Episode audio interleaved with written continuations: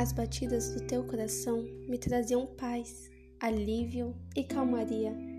Mas cadê toda essa vulnerabilidade que me deixava com medo?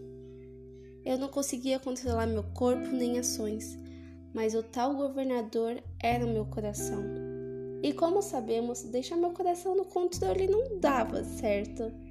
Eu me machucava, me iludia e nada trazia minha racionalidade de volta mas porque justo você teve que partir. Porque o universo não te deu outra chance. Porque eu tive que perder o amor da minha vida para essa doença incurável. Eu pergunto a Deus todos os dias por que Ele não me levou no teu lugar. Por quê?